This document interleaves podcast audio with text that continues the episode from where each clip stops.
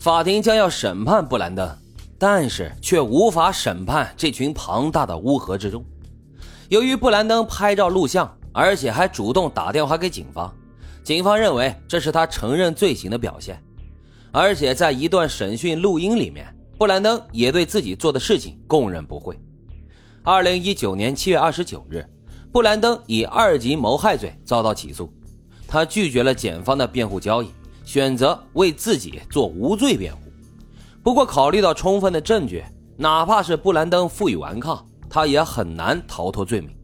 比安卡的家人呢，也做好了一切的准备，要为死去的女儿讨回公道。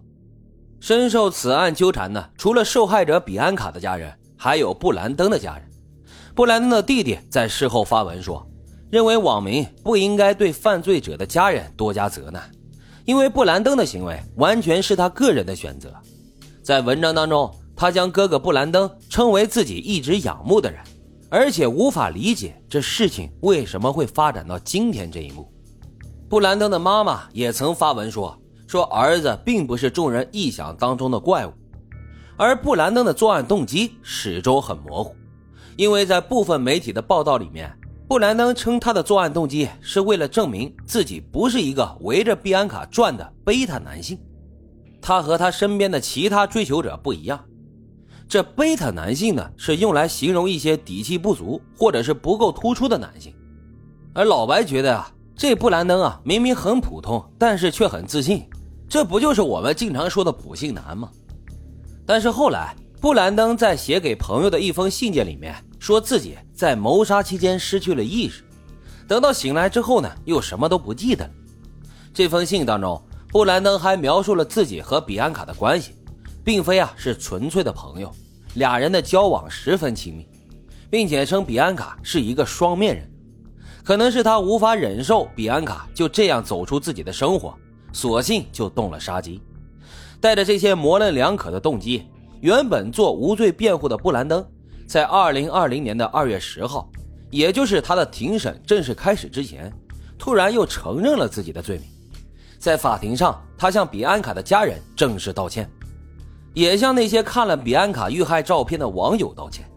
他原本将在二零二零年四月七号收到最终的审判结果，但是却因为新冠疫情推迟了。时间呢，来到六月二号，布兰登却又突然改变了主意。他向法庭申请撤回自己的认罪，认为他有资格以精神异常作为辩护，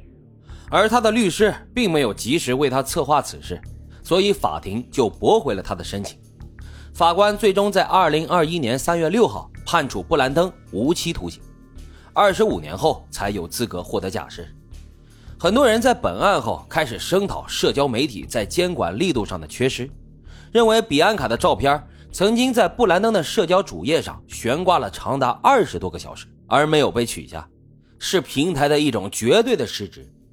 比安卡的母亲找到了议员安东尼，在他们的努力下，推动了比安卡法，确保比安卡死后的悲剧不会再重演。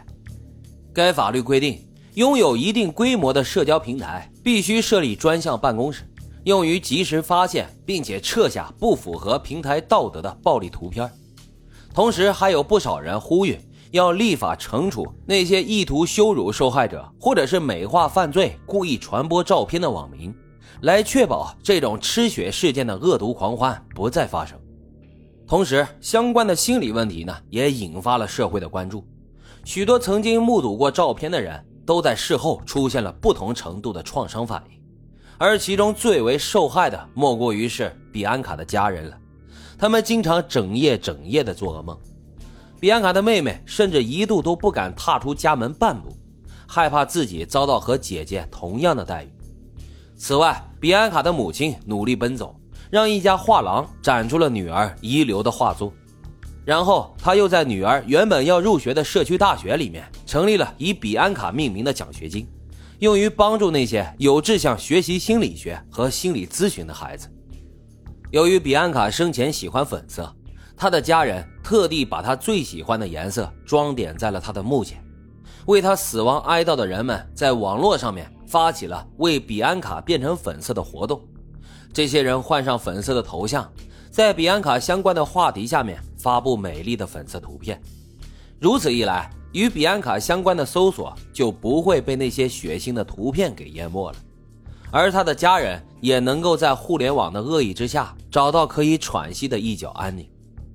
哪怕事后多年，比安卡的母亲依然表示，他跟他的家人经常会时不时的收到比安卡去世时的可怕照片。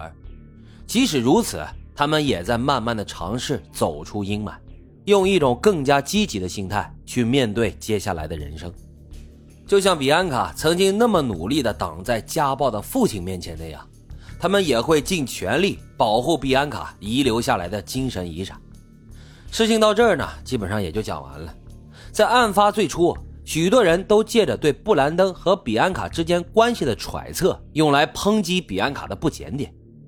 但是，不论布兰登把他们的关系描述成多么亲密，那都是他的一面之词，而比安卡呢，早就跟家人明确的表示过，他俩并非男女朋友。再退一步来讲啊，不管两人关系怎么样，都不是布兰登这样对待比安卡的理由。他杀害了比安卡，还利用社交媒体让他的惨状成为了吃瓜群众的笑料谈资，已经违反了人性的底线了。不知道大伙儿对这起事件有什么看法呢？欢迎大家在评论区积极的留言、订阅、点赞与转发。今天的老白茶馆就是这样，咱们下期再会。